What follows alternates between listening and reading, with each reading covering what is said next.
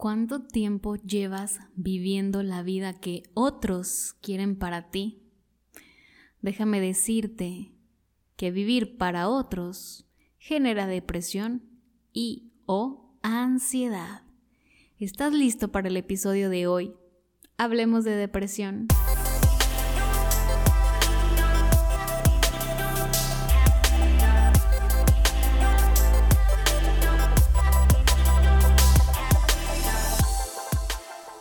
Hola, hola, ¿cómo estás el día de hoy? Yo soy Carolina Campos, coach y mentora emocional enfocada en temas de depresión y ansiedad. Y el tema que te traigo hoy em, me encanta porque por ahí escuché una vez una frase que decía que la depresión es vivir la vida que otros quieren para ti. O sea, que no estás viviendo tu vida, sino estás como un títere permitiendo que otros la manejen. Y me causó muchísimo sentido porque la depresión es cuando te pierdes a ti mismo, cuando te pones en último lugar. Y eso sucede cuando permites que otros te digan qué hacer, te digan cómo vivir, o cuando tú mismo, tú misma te exiges ser una persona completamente diferente a quien eres por agradar, ya sea a mamá, a papá, a la sociedad o a tu pareja. Y ese es un error muy grande. Te estás traicionando a ti misma, a ti mismo, por querer encajar con otras personas. Y eso fue lo que me sucedió a mí por muchos años. Yo desde muy pequeña caí en una depresión, sí porque me dolió el divorcio de mis padres, porque no tenía el apoyo emocional, tenía carencias pues emocionales, pero también porque dejé de ser quien yo era para poder agradarle a mis padres. Yo me exigía demasiado ser la hija perfecta, porque en aquel entonces pues mis papás eran cero expresivos conmigo Olvídate de que me dijeran un te amo, un te quiero, un eres una gran hija o palabras de aliento, jamás, cuando yo era pequeña. Hoy sí lo hacen, los amo a los dos, pero en aquel entonces no lo hacían. Y yo creía que había algo malo conmigo, así que me exigía ser una persona pues completamente diferente, una hija perfecta, quería darle el gusto a los dos, mi mamá quería una cosa para mí, mi papá quería otra, entonces ahí me tienes siendo una persona con mi papá y otra persona diferente con mi mamá. ¿Para qué? Para que ellos eh, me demostraran amor, me quisieran, porque pues yo estaba siendo la hija que ellos querían y esperaban. Pero aún así, aunque yo me haya exigido tanto, pues lo emocional no llegaba y no llegaba por parte de ellos. Y crecí bajo este molde de tener que encajar en todo momento y tener que ser una persona perfecta en la sociedad, porque después la sociedad te dice cómo tienes que hablar, cómo te tienes que vestir, qué es correcto, qué es incorrecto. Y te lo dicen a través de, de la escuela, de las novelas, de las noticias. Y tú vas creyendo que tienes que complacer a todo el mundo y te vas perdiendo a ti mismo, a ti misma y surge una depresión. ¿Por qué? Porque ni siquiera estás viviendo tu vida, estás viviendo la vida que otros quieren para ti.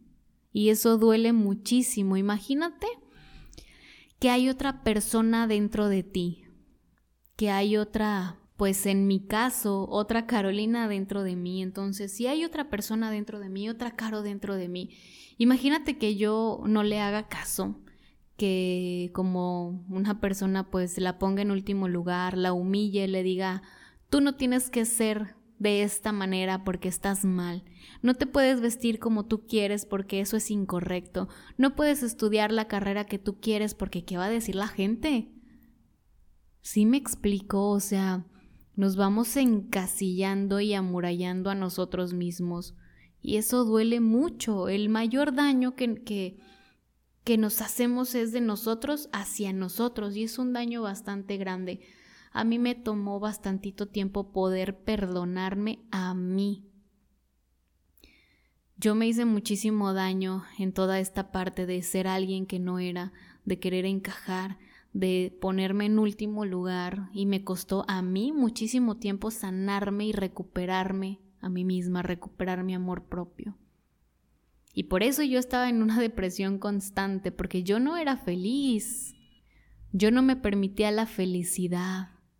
No me permitía ser yo misma porque, híjole, ¿qué va a pensar mi mamá? ¿Qué va a pensar mi papá? ¿Qué va a pensar la sociedad?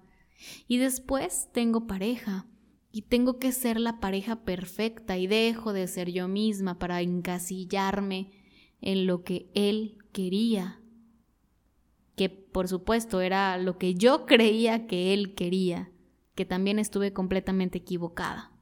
Y esas equivocaciones me llevaron a sufrirla bastante, me llevaron a noches de llanto, me llevaron a peleas con mi pareja, me llevaron después pues a una ansiedad.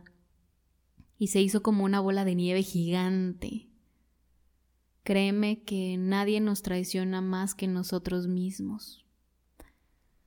Así que te quiero preguntar el día de hoy, ¿realmente estás viviendo tu vida o estás viviendo una vida que otros quieren para ti? o que tú mismo, tú misma te estás exigiendo ser una persona completamente distinta para poder encajar en la sociedad. Este es el mayor daño que te puedes hacer, porque ni siquiera estás viviendo, estás sobreviviendo. Y eso duele muchísimo, duele el cargar una máscara, un personaje. Y lo malo es que a la larga ese personaje te lo crees y ya es parte de ti por completo. Y a veces ya ni siquiera te das cuenta que eres un personaje y no eres tú mismo, tú misma. ¿Y de dónde viene el querer agradar a todos? De una herida de rechazo en la infancia. ¿Te acuerdas que te he hablado de las heridas del alma o de la infancia? Pues la primera herida es la de rechazo. Si en tu infancia viviste rechazo, vas a buscar ser una persona completamente diferente para otros, una persona perfecta que encaje en todos los lugares, que todo el mundo la quiera, pero no estás siendo tú misma. Y ese rechazo, pues lo sigues sintiendo por más que hagas y por más que quieras ser esa persona perfecta, el rechazo sigue ahí adentro. Así que hay que sanar esa herida que no es cualquier cosa, es, es de las heridas más comunes que hay. Te invito a que lo hagas, te invito a que te preguntes, ¿por qué no me permito ser yo? ¿Por qué no me permito tener el trabajo de mis sueños? ¿O por qué no me permito tener la pareja de mis sueños? ¿Por qué me da tanto miedo tomar decisiones sin pensar en qué va a decir mi mamá, qué va a decir mi papá, qué va a decir la sociedad? Si te haces estas preguntas, créeme que te estás traicionando a ti. La gente siempre va a hablar bien o mal, siempre. Puede ser la persona perfecta, el hombre perfecto, la mujer perfecta y siempre te van a encontrar un detalle. Porque uno, la perfección ni siquiera existe. Dos, todos somos diferentes y las personas siempre nos van a ver desde lo que ellos cargan en su interior. Si es una persona dañada y nosotros somos personas llenas de luz, pues nos va a calar nuestra luz. Entonces deja de querer ser alguien que no eres, deja de hacerte daño. Suelta el disfraz, suelta la máscara, no tienes idea de lo bonito que se siente. La libertad, la plenitud. Toma las decisiones, pero por ti y para ti las que a ti te hagan feliz. Nunca le vas a dar el gusto a todos. Sería demasiado cansado darle gusto a todo el mundo y si lo estás haciendo, déjame decirte que te estás haciendo un daño increíble. Estás siendo diferentes personas. Si tu mamá es de un, un tipo de persona y tú le das el gusto, Ahí estás siendo una persona. Si papá es alguien completamente diferente y le das el gusto, estás siendo una persona diferente. Si tu pareja es de cierta eh, personalidad o de ciertos gustos y tú le das gusto, estás siendo una tercera persona completamente diferente. Si te das cuenta cómo puede ser una, dos, tres, mil personas a la vez, qué cansado qué cansado tener que estar cambiando de máscaras a cada ratito, nada más para que el otro no te critique, para encajar. Qué triste y qué cansado de verdad. Te lo digo porque yo ya estuve ahí y me costó muchísimo. Y me dolió muchísimo cuando me tuve que desprender de esa máscara. Para mí ese fue como un proceso en el que literal, bueno, no, no literal, en el que le tuve que dar muerte a una parte de mí y así lo sentí. Yo sentí como si yo me hubiera muerto y hubiera renacido. Fue algo muy extraño, pero yo así lo sentí.